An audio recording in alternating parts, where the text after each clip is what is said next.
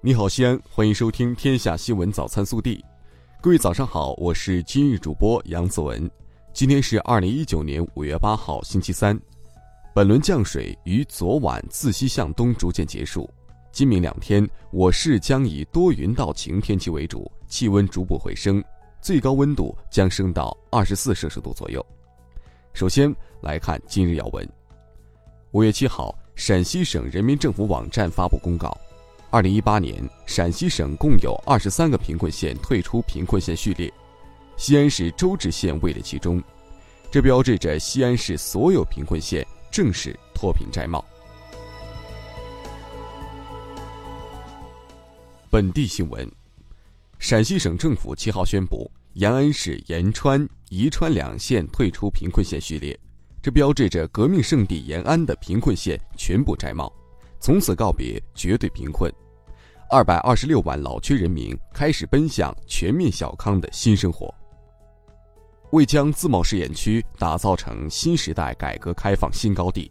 第四届世博会期间，由陕西省人民政府主办的中国陕西自由贸易试验区发展论坛将于五月十二号在西安举办。日前。记者从第四届世博会陕西代表团西安分团了解到，截至目前，西安市共征集推介项目三百五十七个，投资额八千亿元左右。此外，大会期间，我市还将举办二零一九年对话美国硅谷科创企业等一系列活动。一季度全省非公经济实现增加值两千九百六十六点三五亿元，较上年同期增加二百四十六点五四亿元。昨日，省统计局发布数据显示，今年一季度全省非公经济结构不断优化，民间投资增速较快，投资进一步向交通、消费、公共事业等领域拓宽。本着巩固前期机动两三轮、四轮低速电动车聚堆揽客、非法营运、车不让人等交通违法整治成果的目的，西安交警决定于即日起至十二月三十一号，在全市范围内开展黑摩的。不礼让行人交通违法行为专项整治行动。记者昨日从市公交总公司获悉，五月九号起将对二百四十一路公交线路进行缩线调整，同时为更好地服务狄寨原沿线群众乘车出行，该线路将普通公交车型更换为空调车型。记者昨日从西部机场集团获悉，为提高机场大巴运行效率。更好地为广大旅客提供安全、便捷、高效、优质的乘车体验。近日，西安机场巴士部分线路将作出调整。六号上午，国家文物局在京召开考古中国重大研究项目重要进展工作会，公布了四项重要考古成果。西安两项墓葬考古项目入选，分别是陕西西安长安区北底王汉代击杀墓和陕西西安南郊焦村墓地。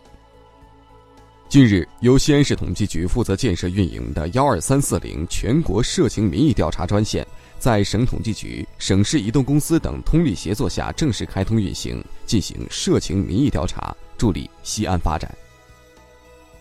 七号，记者从市城市管理和综合执法局了解到，二零一九年全市下达城镇公共厕所新建任务一百九十七座，改造提升任务三百五十座。开放社会单位厕所任务一百九十六座。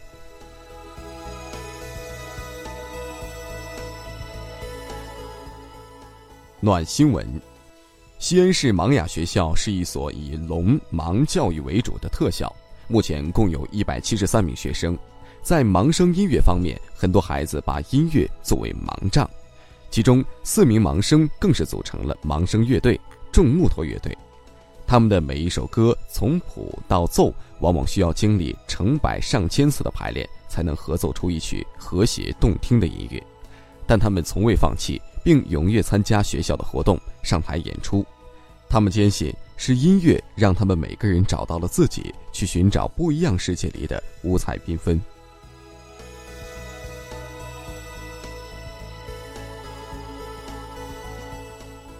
国内新闻。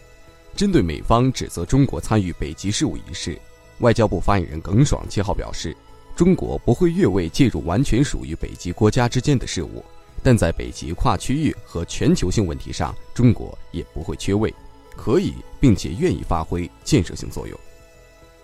国家网信办六号发布的《数字中国建设发展报告》显示，二零一八年我国宽带网络全面提速，百分之七十点三以上的固定互联网宽带接入速率达一百兆以上。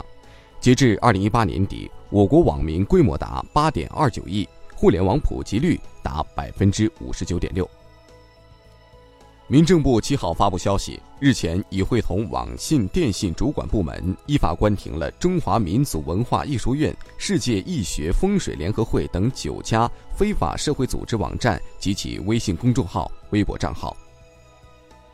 国家发展和改革委员会原党组成员、副主任、国家能源局原党组书记、局长努尔白克力涉嫌受贿一案，由国家监察委员会调查终结。经最高人民检察院指定，由辽宁省沈阳市人民检察院审查起诉。近日，沈阳市人民检察院已向沈阳市中级人民法院提起公诉。七号，山东省人民检察院发布消息称，山东省济南市历城区人民检察院依法对齐鲁天河汇氏制药有限公司“四幺五”重大着火中毒事故七名犯罪嫌疑人，以涉嫌重大责任事故罪批准逮捕。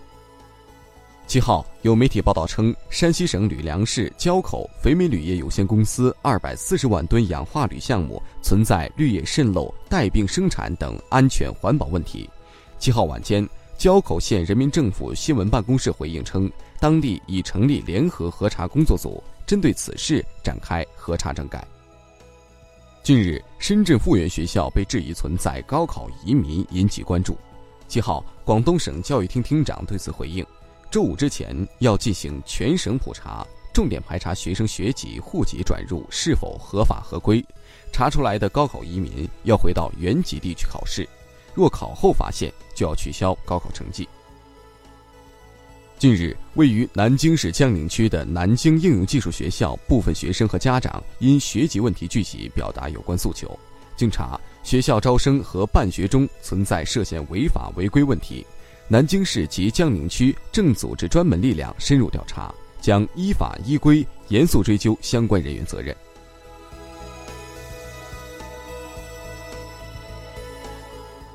热调查：杭州一对年轻情侣三年内两次裸辞自驾游，每次持续半年以上，总花费超过五十万，几乎走遍了全中国。然而，这看似浪漫的经历却遭到了父母的埋怨。